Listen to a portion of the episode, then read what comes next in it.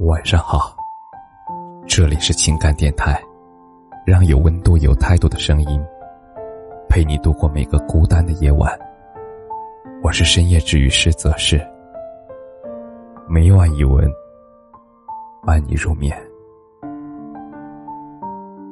最终还是成为了你婚礼上的嘉宾。好像人与人。总是在不闻不问的日子里慢慢告别。最初的我一直没有勇气说句“我爱你”，我怕高中时耽误你，怕失去你。你我三年都不在一个学校，你那么优秀，你会被其他女生缠上吗？后来我迫于无奈去了一个没有你的城市。而你去了一个梦想中的城市，也同样没有我的存在。而渐渐的，我已经开始不那么期待我们能够再次相遇了。可是，在那年的端午节，你却给我寄了一封信，信里面只有八个繁体字，我看不懂。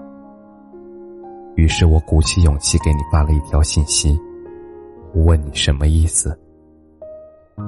而你说，穷尽一生，也没有算出未知数是你。我我看到你的回复，眼泪突然就流了下来，是难过，也是开心。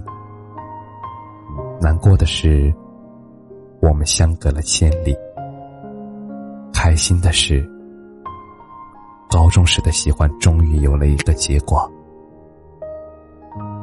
而再后来啊，我去了你的城市工作，也过着每日有你的生活。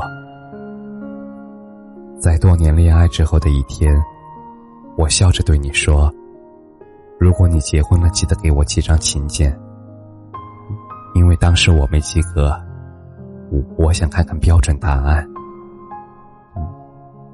你瞪了我几眼，恶狠狠的说着：“你会是我唯一的新娘。”可是呀，这段青涩的喜欢在最后的最后，也没有得到一个好的结局。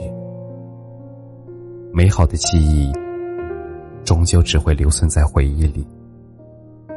我们之间的感情，终究还是没有抵过所谓的新鲜感。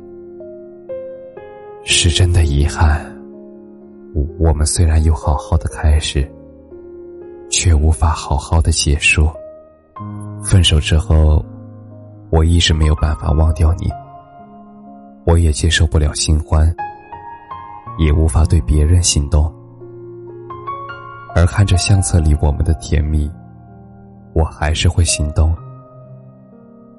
我想着，只要我一直在原地等你。乌鸦还是能够等到铁树开花，可是又是一年的端午，我再次收到了你的信，只是这时的信里却是一张请帖。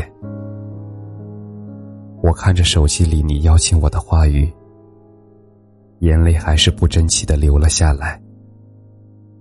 原来终究是成为了你的嘉宾。也终究成为不了你婚礼上唯一的新娘。而在司仪问你愿意嫁给他的时候，我还是默默的在心里回答了我愿意。其实我知道，我再也没有机会说出这句话。可是无论我们最后生疏成什么样子，曾经对你的好都是真的。就算终有一散，也别辜负相遇。希望你不后悔认识我，也希望你是真的快乐过。如果能够回到从前，我会选择不认识你。不是我后悔，是我不能面对现在的结局。今天的分享就到这里。我是深夜治愈师，泽师希望今晚的分享可以治愈你。晚安。